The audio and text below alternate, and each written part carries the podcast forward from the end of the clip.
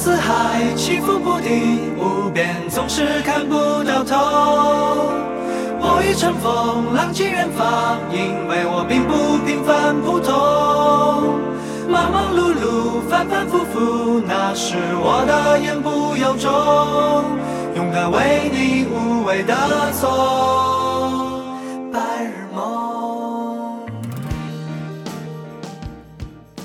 Hello，大家好，欢迎收听最新一期的《忘了》，我是主播金菊。我是女主播胡赞。然后我们这期是一个真的非常即兴，有史以来最即兴的一期播客，我们都没有列布列那个大纲，就是刚刚情绪突然上头了，然后就开启了这么一期播客。对，说录就录，感觉我们在试着探索一种录播客的最自如的状态吧。因为其实我们本来准备每周更新嘛，然后后面想了几个选题，也没有录出来，就是在准备这个过程中陷入了一些有点虚无、有点 思索那个阶段。因为我们准、主要本来主要是某 INFP 实在是呃思维太活跃了，太跳动了，ENFJ 根本就是拉都拉不住，所以就是一直没有一个准头。其实我觉得那个选题是好的吧，就是我们本来准备聊一下春节档我们看了几部电影，但可能就是像一个命题作文一样，我会觉得，嗯，要把它，因为很多人都在说这件事情，然后我们要把它聊好，聊出我们自己的观点，我觉得，嗯，就有负担吧，就还是想把一个东西做的特别好，担心它不够完美，然后，嗯，出来的效果不好，就会有这就没有蹭上这个热度，对，嗯嗯，主要是还是不太有这个心情，看看我们后期还有就是会不会哪天突然有动力再把这话题给捡起来。没关系，反正今年应该是还是有很多好的影视作品的，我们到时候也可以聊别的，不一定拘泥在春节档嘛。春节档简直是这个口碑这个争议太多了，我感觉我们也就不搅这趟浑水了。对，然后我们这期就是说夸张到甚至连主题都没有定下来，咱们就是只是在微信上发语音条，发着发着觉得情绪来了，该把它转到播客上了。对，那这一期播客的缘起其实就是女主播的一个强烈的情绪，我就觉得这个情绪还挺符合我自己以及我身边一些人的状态的吧。然后我们就想把它掰开了聊一聊。那女主播来介绍一下自己这个情绪吧。就是一个当代人非常迷茫的一个情绪，很有很有代表性。它的来源就是说我最近马上就要出国了，然后我就觉得我我妈说我是一个如果以后要结婚肯定逃婚的人，就是突然觉得生活天翻地覆，然后陷入一种很深很深的迷茫，觉得我实在是太随遇而安了吧，就是突然被送到了这么远的一个地方，包括说之前。呃，在进行这个升学的时候，呃，我的一些选择也都是非常的随性的。我觉得这样真的是正确的吗？就是举个例子来说，呃，我当时是完全不知道自己要选什么专业的，然后我觉得兽医它是一个比较对得起我自己的良知，可以给我自己心里一种安慰的一个专业，我就把它作为一个暂时的一个目标嘛，然后。他给我很多动力，去准备了很多语言考试啊，然后包括一些理科类的考试。反正那段时间真的是学习很努力，但他就是最后在申请的过程中，那个因为疫情的影响嘛，然后有一个考试就是分数没有出来。呃，就是没有办法考，但是他又是申请这个专业的一个刚需，所以导致我最后就没有升上这个兽医专业。包括说我身边的很多朋友，他们本来是学理科的，都因为这个成绩的原因被迫学了文科，但是大家就是好像都没有很大的那种呃悲痛啊之类的这种不得已的那种情绪，就觉得算了，换了就换了吧，感觉呃真的这样真的好吗？就是人生就这样无所谓，真的可以吗？哎，你这样让我想到我自己高考填志愿的一个经历，就是我当时是因为我是个理科生，但我是铁、哦、铁定了心思，一门心思要学法学。呃，我是怎么得出这个结论的呢？哦、是我我不喜欢理科，我就说我一定要学人文社科，但是我看当时在我们。我们省招的很多学校，他对理科生开设的文科专业特别少，就只有法学这种，它是文理兼招比较多，所以我就定下这个目标，然后我去看很多法学入门的通识的书，然后不断的了解这个职业。对，你好扎心啊！我们都郁郁不得志，老哥。嗯，倒也不是这个，就是我所有的学校第一志愿填的都是法学，你可见我这个决心多么强烈。但是在我现在这个学校，我当时我现在学的新闻传播嘛，我当时这个志愿是在我现在这个学校的第三志愿，前面两个都是法学类的，然后他就阴差阳错的被我我被调剂到了新传这个学科，但是我通过自己的学和了解，我发现这个学科我真的特别喜欢，虽然它的专业水就是我们学校这个专业。这个专业它的含金量也没有特别高吧，但是我就是感觉阴差阳错撞进了一个属于自己的道路，我觉得还挺神奇的。你是被调剂过去的，我一直以为他是你的某个第二志愿，就是如果没有升上法学之类的，然后我就觉得你还是挺有自己的方向的，对吧？你看我这个看似有方向，也是一个因误打误撞，而且我当时。大一的时候还有机会转专业嘛？因为我们学校法学的评级会高一点。我当时就纠结了好久啊，因为一个专业你喜欢的，但它嗯含金量不高；另一个专业你嗯也喜欢，但是好像没有那么是跟你自身特别贴合，但它的呃好像看似它的发展前景，哦，它的专业素养更。他的专业能力更强一点，那最后纠结了很久，我还是没有去改专业，就继续读新传嘛，然后继续在这里扎根，就有点让我想到一个关于蒲公英的意象，就是它，它也不是随遇而安，但是它的生命力就决定了它这个风一吹，它只要扎到哪里就能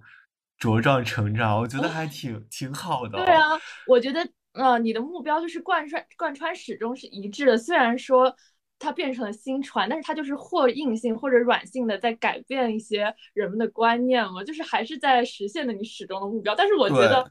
我就是没有这个生命力，你知道吗？就是我学这个兽医，我最终没有被录取。然后我悲哀的不是说我就是我第一反应悲哀的不是说，哎，我当不成兽医了，好难过。我。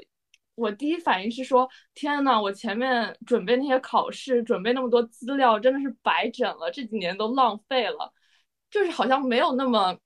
一个深的情绪说要去，就是学某个专业，有某个方向。其实我也是这样啊，就是当时，比如我爸妈就会觉得说，啊，你当时高中的时候啊，一门心思就要学法学，然后也了解了相关的。入门的知识也好，或者是未来的发展方向也好，就了解了很多，但最后完全在一个呃和之前没有什么关系的一个领域去学习，就他们也会觉得，那你之前那些热情、那些准备好像也没有什么必要。但我现在看来也不是啊，就至少我对法学这个学科也有一些呃小小的认识啊，我觉得它肯定不会白费的。嗯，哦，我觉得你知道，我觉得这很搞笑，就是说。呃，劝人学医，天打雷劈；劝人学法，千刀万剐。咱们家就是本来说是要出一个医生和一个律师的，然后最后都被调剂了，就没有 没有这个能力。冥冥之中，就是有人在把我们往这个道路、这两条这个死路上面偏离开来，说不定是好事儿。我当初就对也有一个很大的安慰，就是觉得上帝可能为我指了一条明路吧。我这种人读医是读不出来的。对，哎，就感觉每个经历好像都有它的意义所在。就比如说我，我现在是想，我如果真的学学了法学，就可能我会不会说，发现它不是我想的那样，然后我就对这个学科失望了呢？我大学也很枯燥，但是这个阴差阳错，我并没有很排斥它，而是顺着这个线往下走了。我感觉好像更精彩了。我甚至会觉得，如果当初没有填。填法学没有转，没有呃选择了转专业什么之类的，可能我就不会拥有现在这个生活了。我觉得，就我对自己目前大学的生活还是比较满意的，所以我觉得你也不要恐惧啊。你你是真的很不喜欢你现在上这个专业，即将要上的这个专业我其实是我其实是还是蛮喜欢环保的，因为我觉得它某种意义上就是哦，对，我的新专业是环保，就是它某种意义上也是一个很有意义的专业吧。没有卷入那些呃资本啊很俗套的东西，他是真正意义上在做一些实质性的事情嘛。但是我就是觉得，它跟我一开始初衷都不一样。然后我觉得我好像啊，学这个也可以，学那个也开也可以。我这个人好像就没有什么初衷。说明你有很多兴趣啊，就是呃，你可能对很多方面都感兴趣，只不过你最开始通过种种的考察和衡量，你选择兽医这个专业，但只不过现在现实情况它没有允许，你就选了另一个，它也不一定是退而求其次，只是你改换了一种赛道，觉得也蛮好的呀。嗯，其实这个就是我最迷茫的一个点，你知道吧？就是我这种什么都可以的。这个心态你知道吗？就是说摆在，因为我对什么都很感兴趣，摆在我眼前的路实在太多了，太过四通八达，我就觉得我其实实际上就是无路可走，一直在走一些弯路，也没有一个明确的目标。我觉得人生不应该是这样子的吧？它应该有一个更加贯彻的东西。但其实有很多选择就已经是一个很，嗯，一个很幸运，一个很很好的事情啊，就是。因为可能有些人他的路是很窄的，就是他面临的选择只有一个两个，或者是他甚至没有选择，就他他知道他自己只能沿着这一条赛道一直往下拼搏，不管遇到了多大的现实条件的阻碍或者什么困难，他都没有办法从这个道上绕开，就是他都得哪怕有座山都得翻过去。我觉得这个是困难的，但当我们面前有很多选择，其实。其实是幸运的，虽然说它也会有另一面，就是它也有，比如说造成你这种很迷茫，不知道该怎么选这样的一个呃感觉。但你会不会觉得说，只要你并不排斥它，这条路就没有什么对错呢？就是它就是可可行的，就是可以往前走的。主要是对我就是觉得最大的问题就是它甚至都不是一条路，你知道吗？因为。所有的那些动力，它只是一个间接性的动力和一个间接性的目标，你就会觉得就是呃在乱跳。嗯，对。但是某种程度上，像你说的，我也觉得我其实是非常幸福的，因为嗯，他们像那种有非常局限的赛道的人，他们可能就是说有很多一些出生的时候一些可能家庭啊之类的痛苦有刺激到他们吧，然后。可能会给他们一些，就是心底种下一些种子之类的，然后他们会比较有自己方向。但是我觉得我就是一个在温室中出生的孩子，嗯，就 是觉得 OK，everything's OK，没有没有说什么对，一定要去逆袭啊，要去跨越的阶级啊这样子。但是你你真的觉得说你是都可以的吗？比如说现在你你可能只能上一个什么？你特别不喜欢的，比如说让你去学数学，就专门研究数学，或者是你专门研究那种比较化工类的，你你不会排斥吗？我自己不喜欢这方面。你知道我心态就是，确实我是会排斥的。但是如果我最后迫不得已被调剂到这个专业，我觉得啊也行吧，学都学了，反正以后什么最什么什么专业都不好找工作，就先学着看吧，走着瞧，也不会有很大的沮丧吧。哦。但那相对而言，这两个专业，一个你之前准备上的，一个你现在即将上的，其实还是在诸多选择中，你比较对，还是比较有偏向性的。嗯，哎，我觉得，我觉得真的不要不要有这个负担，你说不定会有意外之喜。就你去学环保，你会发现，哦，幸亏学了环保，因为你学兽医，你很可能就我我真的觉得说，很多时候，当我们对东西。对一个东西太坚定，抱有太高的热情和期待，然后你你真正踏入那个领域，你你迎来的总是，你首先映入你眼帘的总是那些缺点和不好和落差。但是当你没有抱着太大的期待，也没有那么排斥，很可能你看到的都是惊喜。我觉得人的视角都是这样的，因为你已经在决定走某条路之前，比如说你想学兽医，你肯定是大量的去搜集说啊这个东西。它为什么适合我？它怎么怎么样好？它怎么有发展前景？那你进入这个领域，它必然就每个东西都有好的面、不好的面嘛。你必然看到的就是那些不太好的面吧？我我是这种感觉的。啊，其实我自身也有想过你给我的一个这样的安慰，你知道吧？就是我觉得怎么说，我给自己找太多安慰了。我不是一个。很缺安慰的人，然后就是对，就是你看，你每天看了那么多足够的书影音那种作品，你看到了很多很多的那种节点，告告诉你他好像都是 OK 的。比如说你成为了一个摇滚巨星，有自己的理想，然后可能你以后只是一个鞋匠，帮身旁人做做鞋匠，人生也有也很有意义。或者说，甚至就是说，你看那个《心灵奇旅》，你看过那个电影吗？就是那个动画片。我没有。反正就是讲一个抑郁不得志的钢琴师，然后我看过，我看过一个爵士演奏家，对对对，然后最后那个节点，甚至说就是说你身旁的一片叶子，或者你吃了一个披萨，它都可以是你生活的一个意义，就是觉得有太多安慰了，太多元化了，就是最后它就是会加剧你的迷茫啊！你有听过一个韦伯的一个？就是一个九十年呃那个那个那个呃九零年代的不是九零年代那个十九世纪的一个社会学家还是思想家我忘了，反正他有一个描述社会结构的一个定理，叫做呃类似于就是叫什么牢笼牢牢笼定律吧。反正他虽然说是社会结构嘛，就是但他用的这个牢笼的比喻，我觉得就是特别可以来形容我，就是说这个牢笼。它对你来说是一种庇护，但同时也是一种束缚。就是我给自己的情绪或者说精神上也设计了一个非常自圆其说的牢笼，就是我做什么都是 OK 的，导致嗯，就是他一直在保护我，让我就是说往这边走也 OK，往那边走也 OK，但是我没有贯穿始终的去做成什么事情。你看我有很多爱好，但他们。比如说我会弹琴，我会画画，但他们终究只是一个很三脚猫的东西，就是没有爱到深处吧。哦，那是不是你太警惕警？是不是你太谨慎了？就是最近就是真的有点太敏感了，生活即将发生巨大的变动。我其实也有类似的感受，就比如说刚才讲《心灵奇旅》那个嘛，就当下看那个影片，他说生活中到处都是这些火花，这些微量，包括深海，他其实后来发了一个小海獭那个，嗯，一个小动画，他也说什么生命中很多微量的时刻，这些微量的瞬间就是我们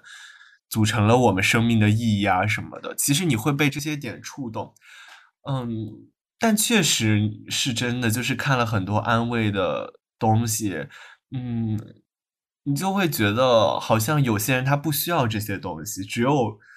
嗯想被安慰、很迷茫、很找很虚无的人，他会去摄取很多这种安慰。但当你真正真真正正把你拽到一个当下的情景中，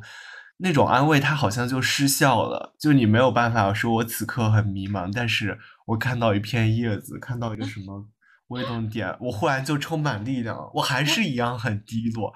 就觉得，嗯，那些安慰都出现在你不需要他们的时候，你会忽然就假想了一下，说，哦，我如果类似情况，我好像也可以这么想。但是真真正正有那个情境，反而他好像。没用了，嗯，对。然后甚至他在你耳边这样跟你说，你会觉得特别的轻飘飘的，特别的苍白，反而更有负担。说啊，没有一种安慰可以安慰到我。对。我，太有共鸣了。嗯，我觉得就是真的是还还是你需要有一个很自自己的东西吧，这些都是间接性的。嗯。你是觉得说人要有一个找到，嗯，你是会觉得说人有一个贯穿始终的理念，然后，嗯，当，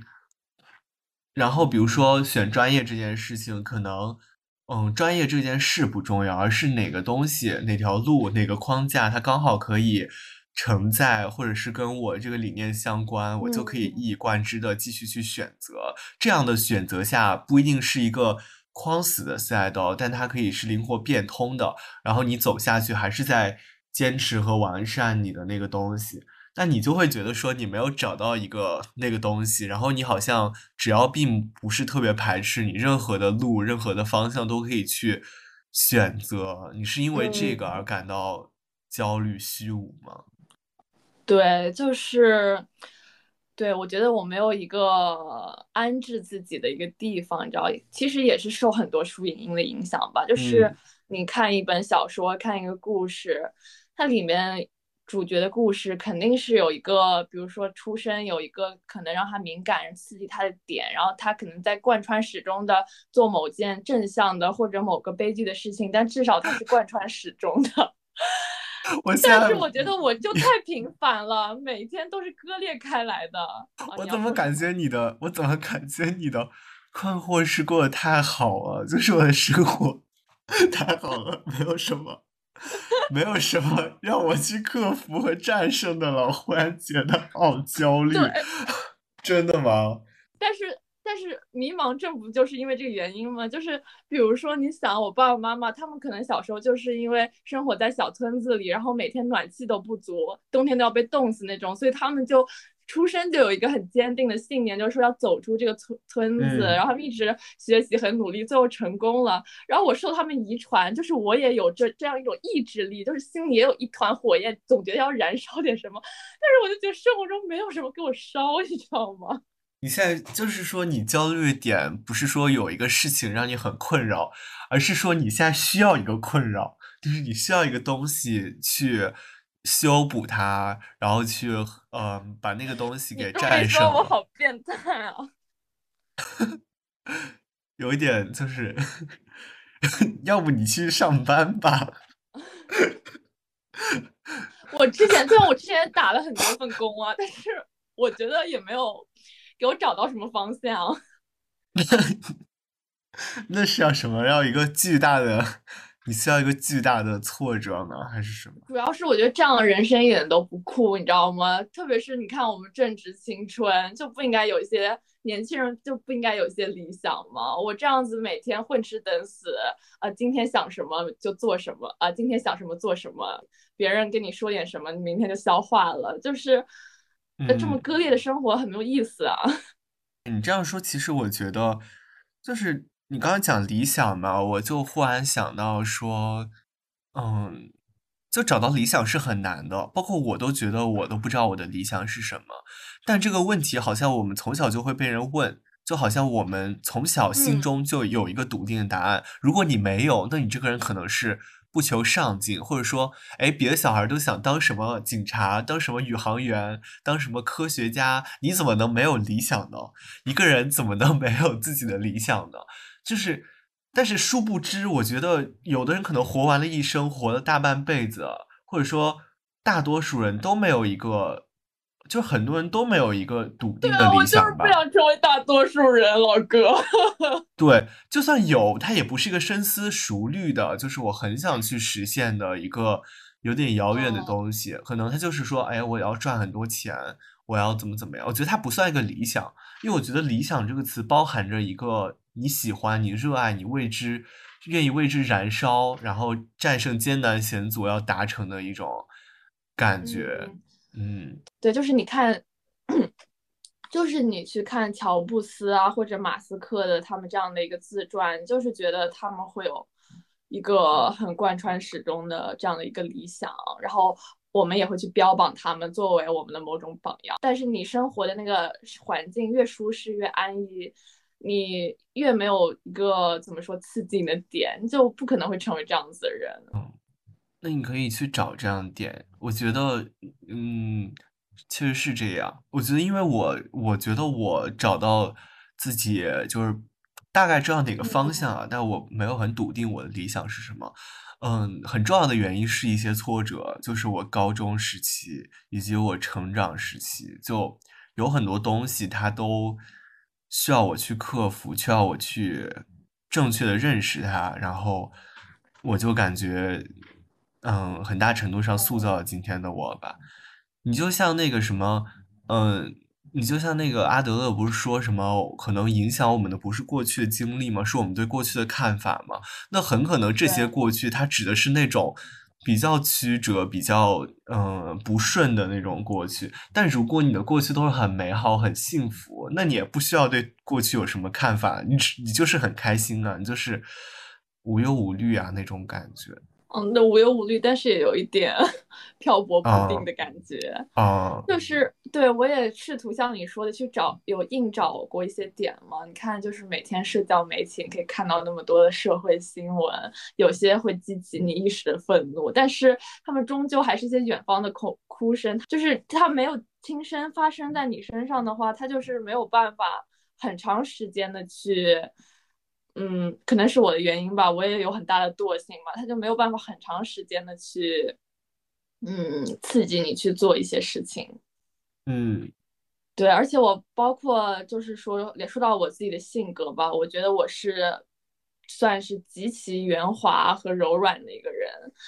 嗯嗯，所以很多事物我都很容易就能接受，然后很多挫折我就是也很没有底线的就把它化解掉了。这就是心态好呀，一个乐观向上的人。嗯，所以可能就 是心态太好和太有理想可能有点冲突吧。你这个问题还挺特殊的，就是因为你看，因为因为你看，有点荒诞了。我也觉得有点荒诞了，就是因为比如说。我受摇滚文化影响比较多，就是你觉得那些他们玩乐队的人总是都是愤怒的，有个性的人比较容易有方向，但是像我这种就很容易，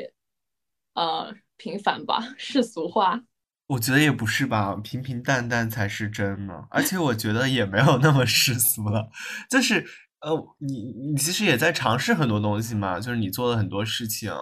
可能没有哪一桩让你。真的特别喜欢，然后怎么怎么样？但是你只有尝试过它，你才，比如说你画画，你只有真的画了很久，学到了一个深度，然后你才会意识到，嗯，你并没有就是在这个上面有多么多么多么喜欢它，但你照样掌握了一项技能，你照样它成为你生活情绪中的一部分啊，我觉得都都蛮好的呀。就是你你你感受的更多，你的生活的这个面积这个空间是更大的。你有更多的情方式可以承载你的情绪，承载你的想法，就拥有了更多表达的方式吧，就就很好呀。对，但是我觉得我还是需要更需要一些某种更自我的一些东西，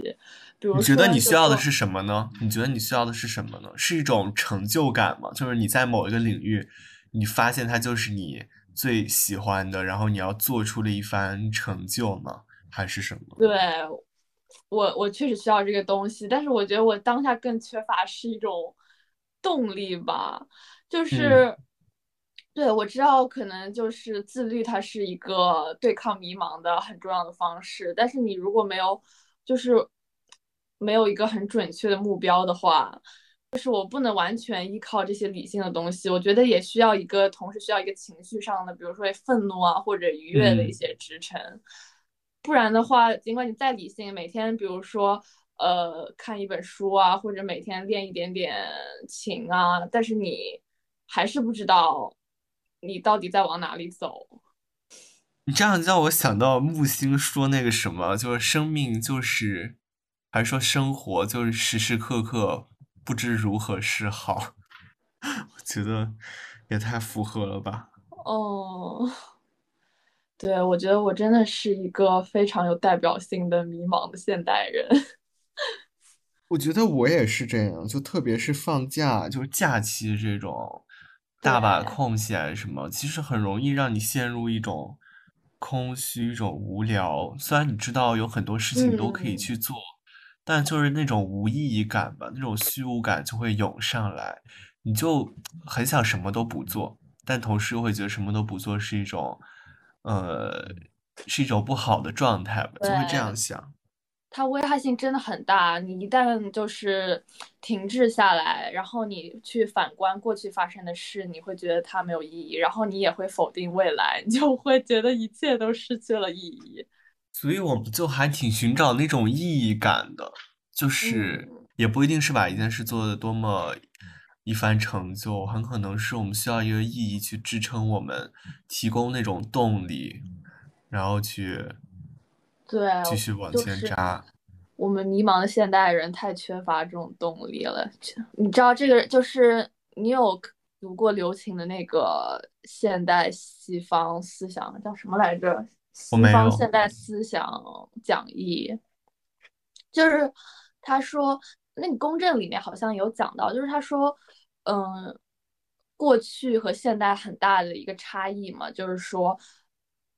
呃。以前讲究的是天人合一嘛，就是每个人在自然环境中，他都有自己所属、所适合的那个位置。现代社会就是说，我我命由我不由天之后，然后很多嗯形式吧，或者很多的价值，它都被允许了，而且很多事情就是都是依情绪决定的。我说好就是好，所以反倒会让大家觉得更加的迷茫。我有把这说清楚吗？嗯，我其实想到逃避自由吧，就是说，就那本书，其实就是说有两种嘛，一种是 free from，一种是 free to。那 free from 就很像我们从那种，呃，你刚刚讲什么天人合一，什么那种很原始、很传统的那种整体中，我们出现了个体，就是个体被发现了，就是人被发现了，然后。我们摆脱了那些，摆脱了一些规训，摆脱了一些框架，这是 free from，就是人。但是，对，但是就那一步是容易的。但我觉得自由真正的代价，就像那本书所说，是 free to，就是当你获得了自由，也意味着你，就是当你出现了个体的意识之后，也意味着你陷入了一种孤立和迷茫，就是。因为你已经和原来的那个，像书中所说叫始发纽带，就是它那个是社会性、文化性的东西，你已经和它就是切断那个关系。当你成为一个真正的个体之后，那这个时候每个个体它都是迷茫的，你需要去。找到一个支撑自己的，或者是自己发展的那个方向，你要有一个自己的纽带，对，对，这就是 free to。所以说，现代人很喜欢逃避自由，就是当我们陷入自由的时候，它并不是我们想那种美好，反而是有很大的负担，反而是有很多我们需要去建构的。我觉得和你的状态很像啊，就是你其实对我就是想去建构什么，但是我没有一个原始的种子让我去生长，对。对，但你同时又摆脱了很传统、很世俗化的那种，呃，对，就是一闭塞的环境，中间态。对你已经完成了完成了 free from 的那个步骤，然后你现在要 free to，而且你现在面临一个具体的 free to，就是你要出国去学一个专业，然后你就会对这些产生一种，呃。焦虑吧，或者甚至有点恐惧，哇，太典型了！我现在感觉你的经历帮我复盘了一下《逃避自由》这本书。对，而且我觉得你说的是两个比较，就是对，就是 free from 和 free to 是两个比较极端的形态吧。就我刚想到一个比喻，就像一首诗，比如说以前可能，呃，假如说莎士比亚的那个十四行诗，可能一首诗它是有很多的。呃，规则啊，要求你的韵律啊，要求它一定是十四行，然后包括说你有很多的音阶什么，然后有些人可能就觉得它太死板了，嗯，限制了诗的很多的可能性，就这是一个极端。然后，然后所以就慢慢发展，觉得有很多诗就是觉得把押韵给去掉了，然后把很多的结构性的东西给去掉了，然后有了这种像 free words 这种。呃，没有什么规律的，啊，不是没有任何的这个否定含义啊。然后，就甚至可能最后就一句话或者一个俚语都可以被称作是一种诗，就是有点过于自由，反而你不知道这个诗它到底应该是怎么样的一个意义，对于诗的定义到底应该是怎么样的了。对，就是其实陷入了一种失衡的状态，就是。你就像那个书中他对 free to 的定义，就是说自然自由的发展嘛。就是其实虽然说我们知道自由是我们追求的，很多人梦寐以求的，但其实他没有意识到说，我有那套规则，有那套束缚，他其实你更轻松一点。没有想到自由是一个需要你去花这么大主动性的一个东西。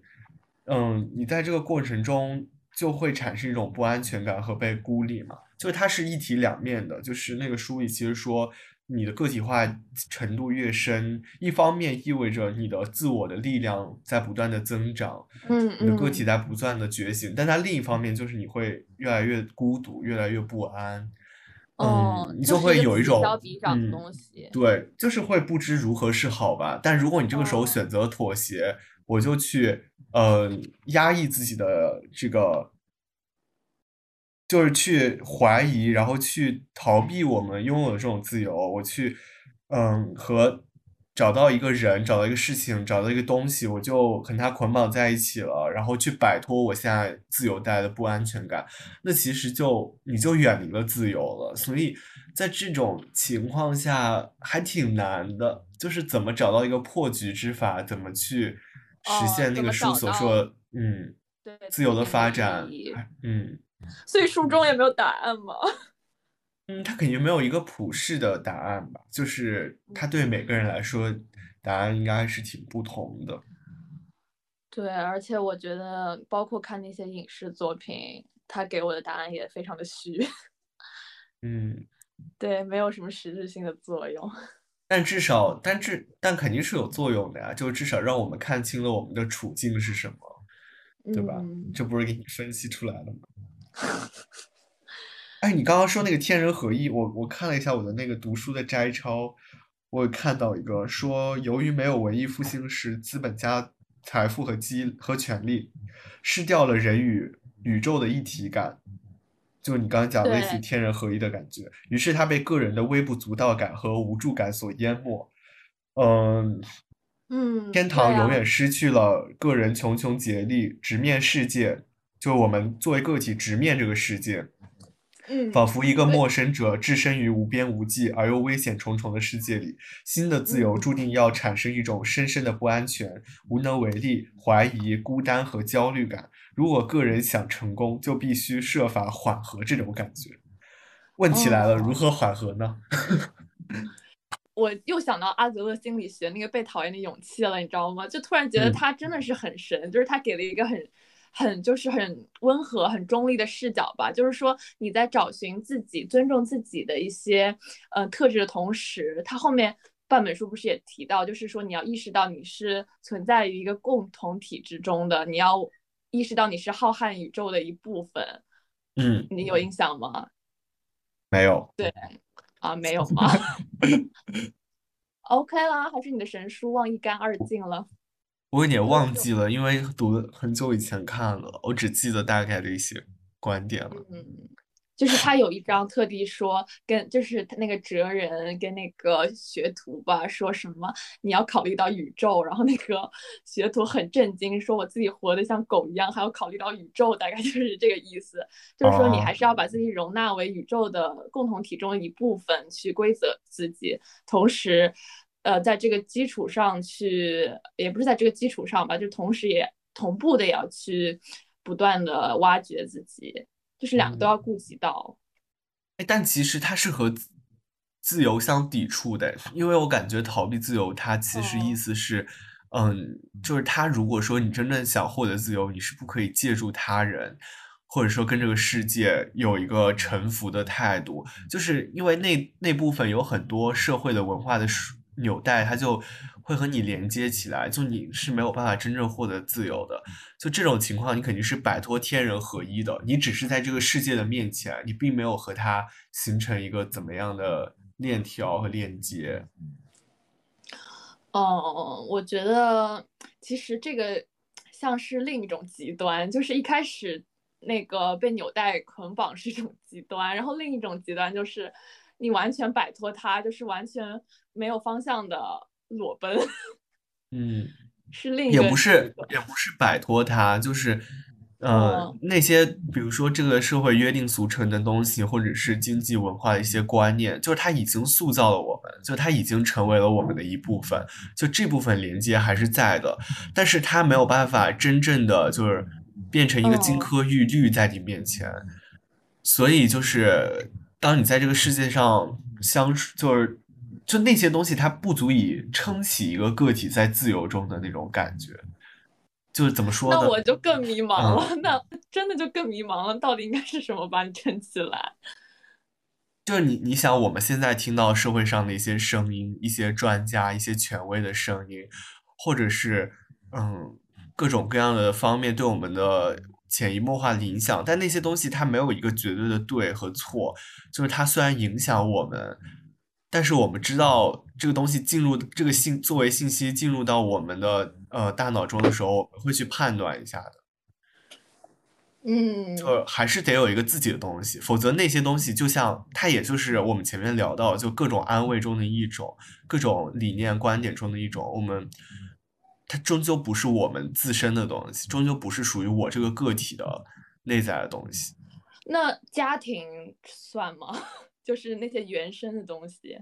就比如说小时候家长跟你说的话，你就会觉得，哦，它是一个。正确的理念，它是至少在我们这里分量特别重，或者怎么怎么样。但你当你斩断这个，你就会发现，他你也会听，你也会去辨别。但这一切，你听什么去做什么，都是你个体有一套标准在筛选的，再去衡量的。然后它变成你的东西，才你自己再去发展。嗯，那真正塑造我们的。我其实想说，其实塑造我们的是就是一些经历吧，就是，呃，还是像前面说的，可能你经历了一些呃苦痛啊、悲伤啊，然后它可能会在某些地方塑造你，然后让你更加有方向一些。对，啊，以及还有我们对这些经历是怎么看的嘛？就是这些东西它怎么。转换成我们的一些理念、一些行动指南，就也挺重要的。如果我们只是一种消极的、悲观的，嗯，沉浸式的投入，并没有任何的解读和反思什么的，我感觉那些东西它也，嗯，没有办法让你变成一个你理想中的样子。对，我也觉得反思真的是一个特别重要的。态度吧，一个性情，就是如果你一直保有自己的偏见，那么活到老了，你其实这一生也没有什么意义。就是感觉，呃，就是那个人生，那个那个电那个纪录片叫什么？人生，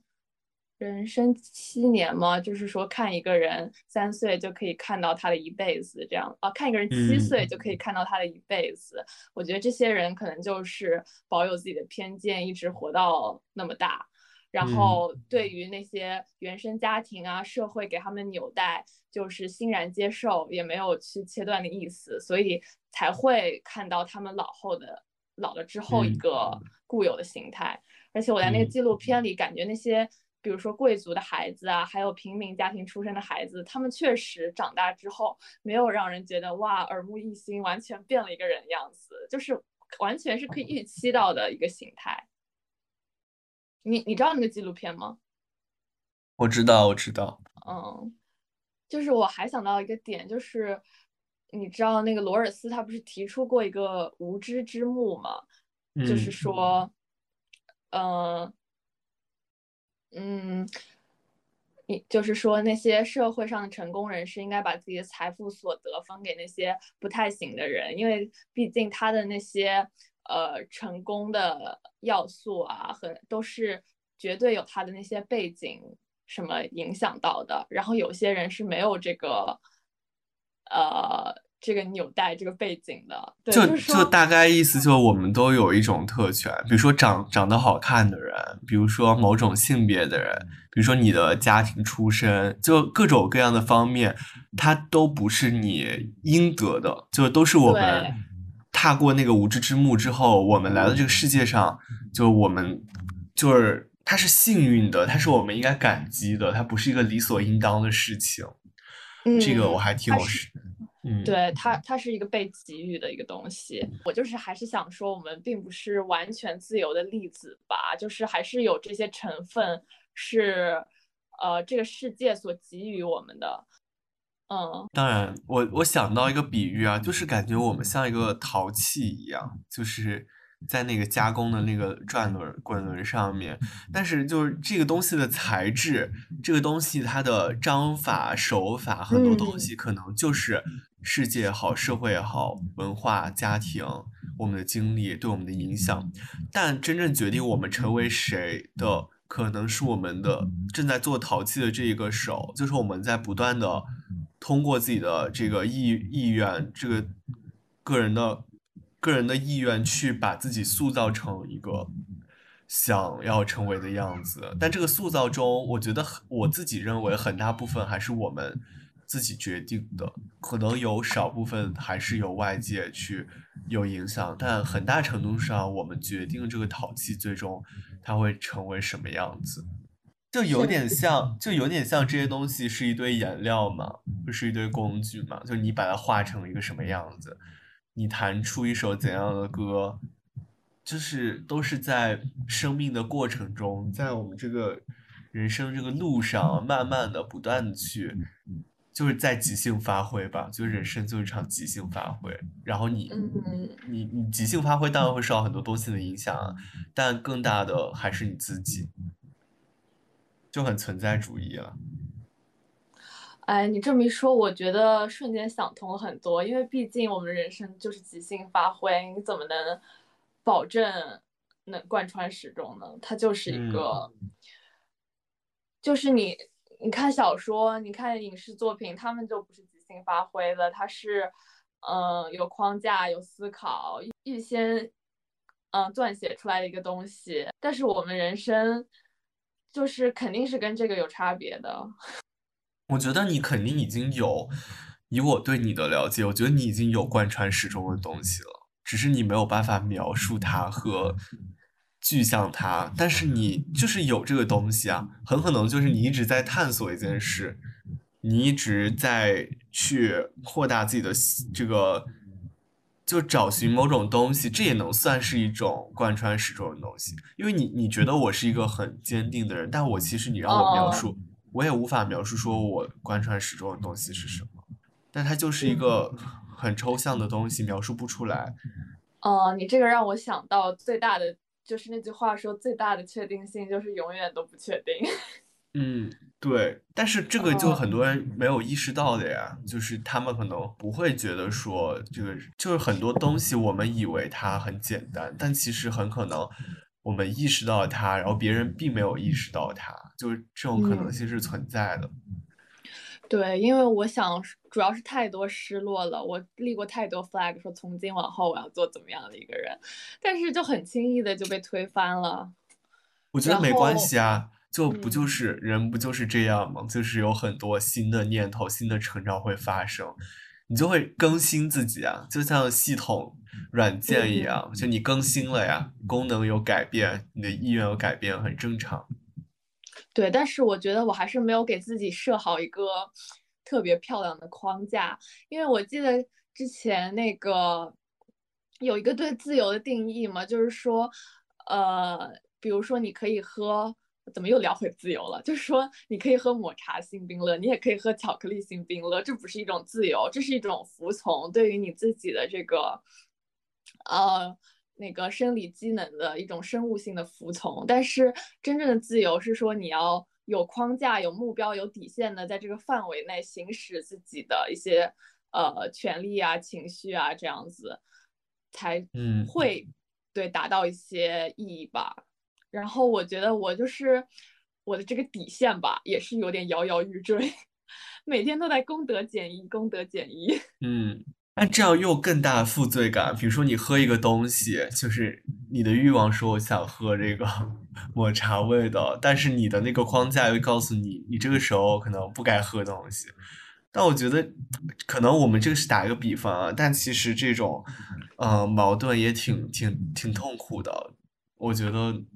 嗯，也不一定是一种绝对的严苛的自由吧，就可能我们也是拿饮料做比喻吧，然后，嗯，我觉得在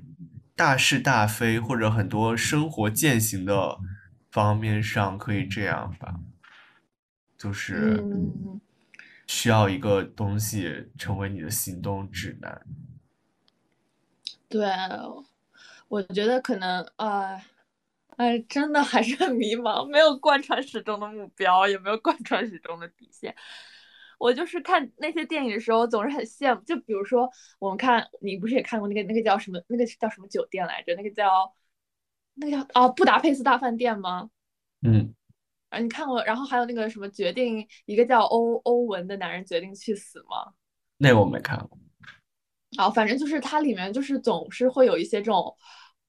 很包，包括我之前还看了一个，呃，我先说这两个吧，就是里面总是会有一个比较有怪癖的老头，然后在某些行为方面上特别坚守自己的原则，比如说那个呃。布达佩斯大饭店那个老板，就是在何时何地他都要选择去优雅吃饭，然后在在慌乱情境之下也要冷静的行动，因为这比较符合他对自己的一个绅士的一个定义。然后包括说那个一个叫欧文男人决定去死，就是说他老了之后非常偏执，周围有一丝丝的那种就是说什么违反嗯社区规定的，他就是会挥拳头这种很奇怪的老头。就是他们就是一些经历给他们塑造了一个非常硬性的底线，然后尽管在别人眼里看起来很奇怪，但是他们对他们自己来说，他们就是做实施着一个很有方向，然后对自己来说很有意义、很明确的一些嗯行动吧。嗯，所以你希望自己怪癖一点，还是什么古板一点吗？哎呀，我就是。哎呀，我其实就是觉得有时候也应该忽略一些别人的看法吧，那个要更注重一些自己吧，就是要更遵从一些自己的底线。因为你如果包容所有人的价值和所有人的声音，你这个底线肯定是坚守不住的。因为每个人他们的价值、他们的那些给自己的束缚都是不一样的，他们的分寸，包括说他们衡量事物的角度，你如果。呃，能时时刻刻都包容他们，都理解他们，那你自己就不可能有一个，你自己就不可能有一个很坚定的东西。哎，我觉得其实我们聊这些也没有一个准确的答案，然后我也坚定的觉得我们就不能执念于一个答案，真的，就是因为当我们觉得说人生有个答案的话。你会丧失很，就是你把它看作一道题，我是在找一个答案，它是一把锁，我要找一个钥匙，我觉得它会失去很多乐趣。就比如说，嗯，大家不是很喜欢说上岸这件事情嘛？比如什么考研上岸，比如什么留学上岸了，就是这种，就是有人会觉得根本没有这个岸的存在啊。比如说你考研了，可能跟本科一样，或者比本科更累。你工作，你觉得你找到一个 offer，你上岸了，但是工作你有面临着无尽、无忧、无穷无尽的一些困难。就这个岸，它始终没有，就就是一个间接性。对你以为你上岸了，但其实你又会发现又有一个上岸的东西，所以你会发现好像美好的生活永远在远方。就是，所以我们不能有一种上岸思维。对，就你会觉得这种上岸思维特别可怕，就是因为我们总会觉得我们到了一个点，实现了一个节点，就像玩游戏，我完成了一个任务指标，我就怎么怎么样了。但现实生活就是没有，它没有这样一套规则，没有一个嗯站点所在。嗯，一下子被启发了，就是我觉得我之前的思考方式有点太形而上学了，就是总觉得不行就退学吧。对，就是总是你好无聊。烂梗，你继续。对，就是我觉得我一开始的那些想法都有点太形而上学了。我觉得总就是现在表面很迷茫，但是总归会有一个非常有规律的一套东西让我去遵循，有一个标准答案。但是其实世界上很多事情它就是此消彼长的，我们只是不断的，嗯，怎么说吧，有点悲，又说起来有点悲剧，就是在这个天秤上找寻一个属于自己的平衡点，才能不不从上面滑下去吧。嗯，但我就忽然觉得说，如果我们真的要比喻人生，它很有可能不是一条列车，因为我觉得它不是一个嗯单行道的东西。然后我也觉得它不是我，然后我也觉得它不是拾级而上的，就。它更像是一片海，就是我们就是划着一个小舟，一个一个个体，很多小舟在上面飘着，然后也没有岸的存在，就因为我们的生活，我们的人生就是这样一片海，我们可能不断在划到了一个一个新的地方，然后我们探索这嗯片海域，发现这里的一些神奇的风景，嗯，是怎样的。但是我们不应该，我们的目标是找到一片岸，然后我们终于上岸了。那上岸之后呢？我觉得那可能又是一片新的对海。嗯，对，就是要继续探索。就压根岸这件事根本不重要。就如果我们执迷于上岸这件事情，执迷于找到一个答案，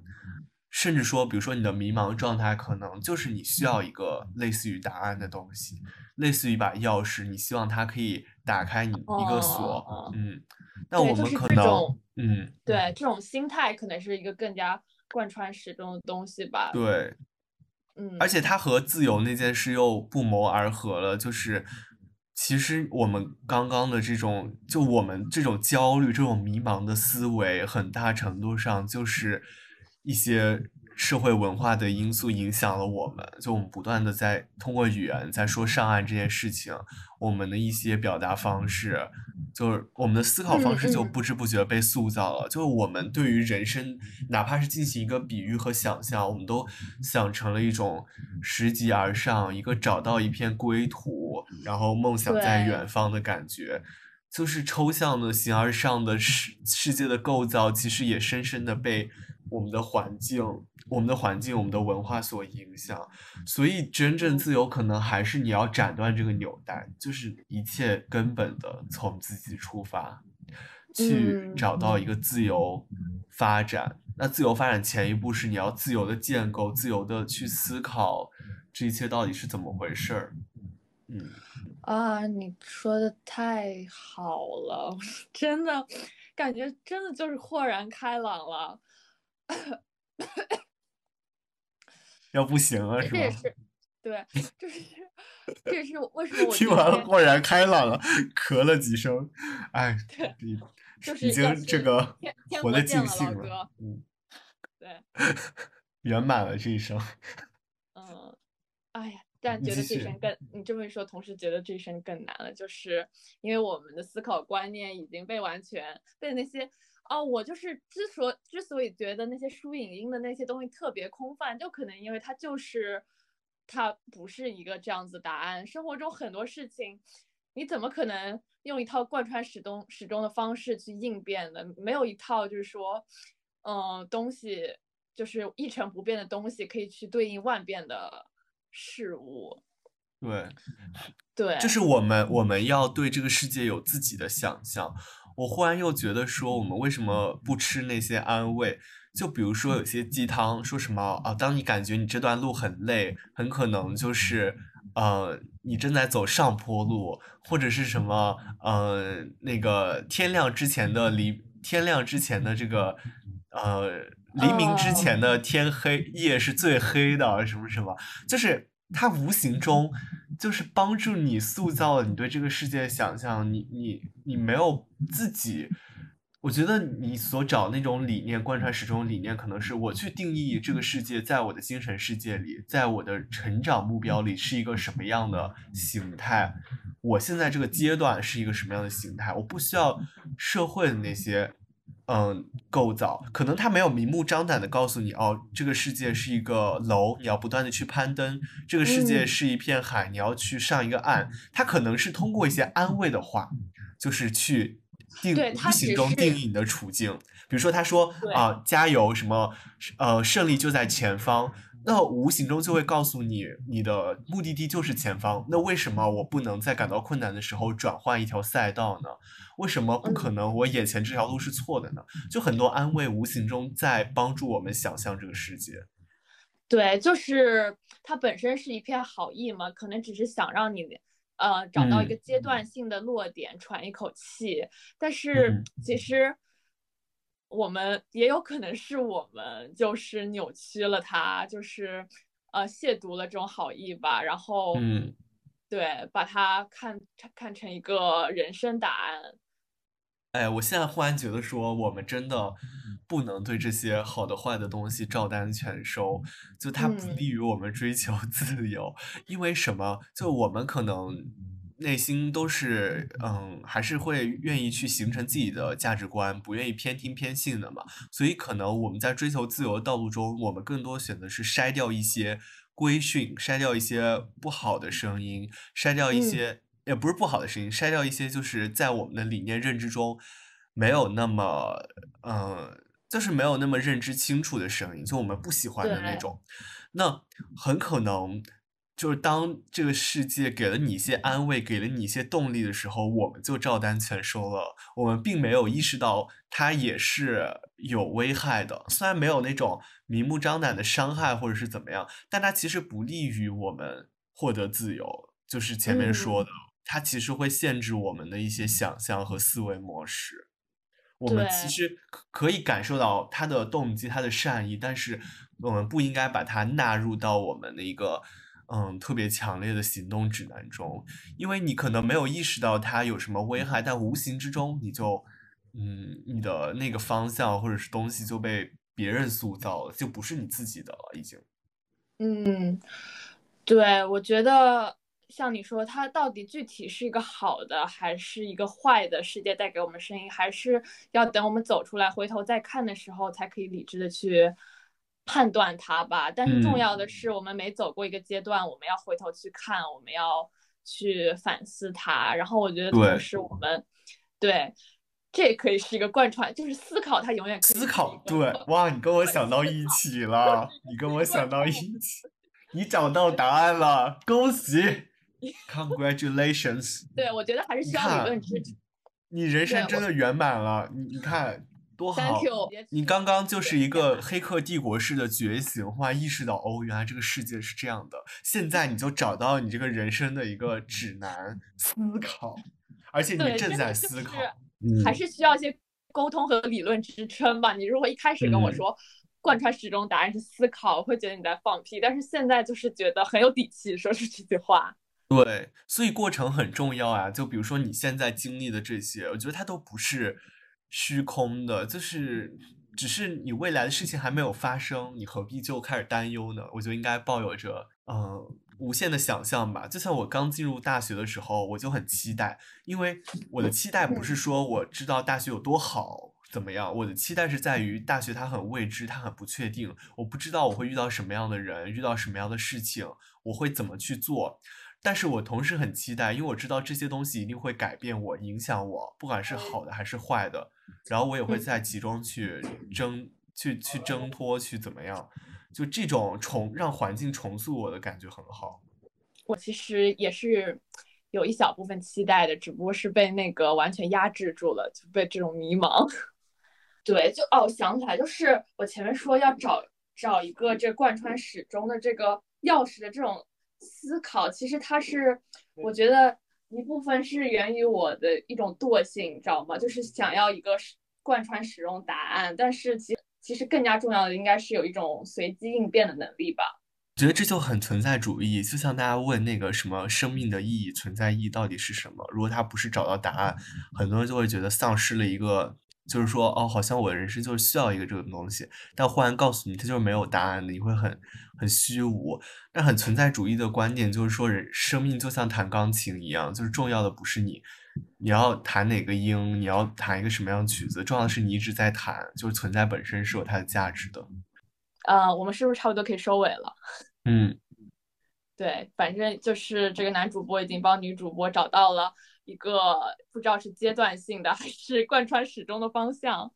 但是就是希望大家一起去想象那片飘满小船的海域吧。呃，它是一个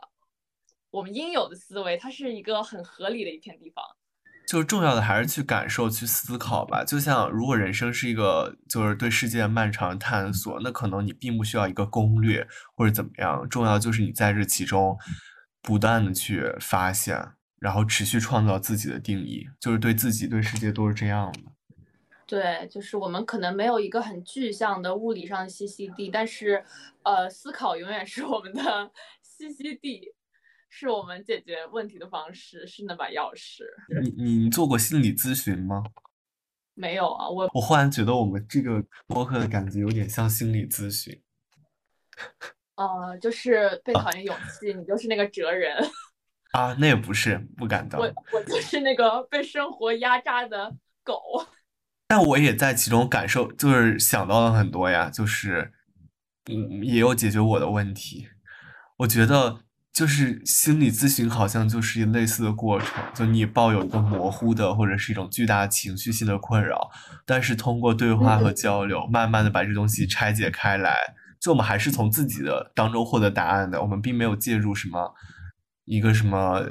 高深的理论或者是怎么样。就我们这些答案就蕴含在我们身，呃，就已经蕴含在我们身体中了，然后只是我们去抽离出来，嗯，挺好的。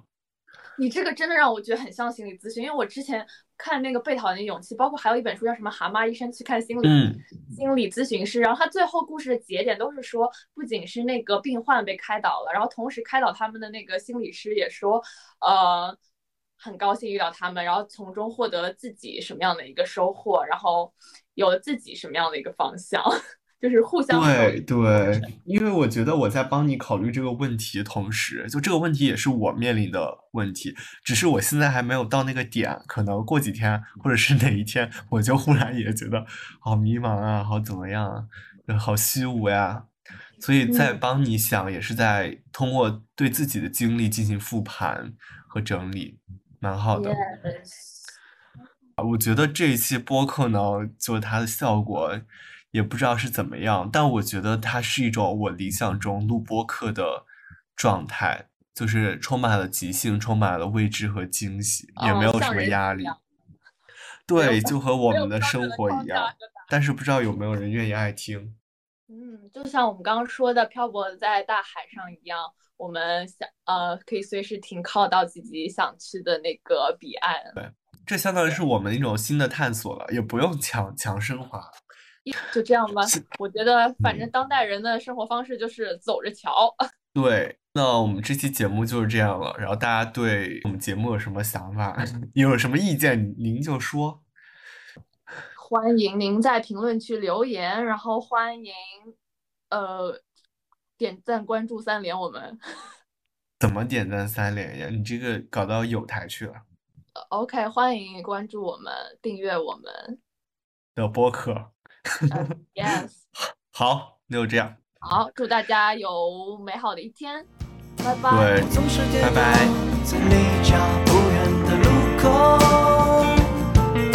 你们总是不知疲倦的守候。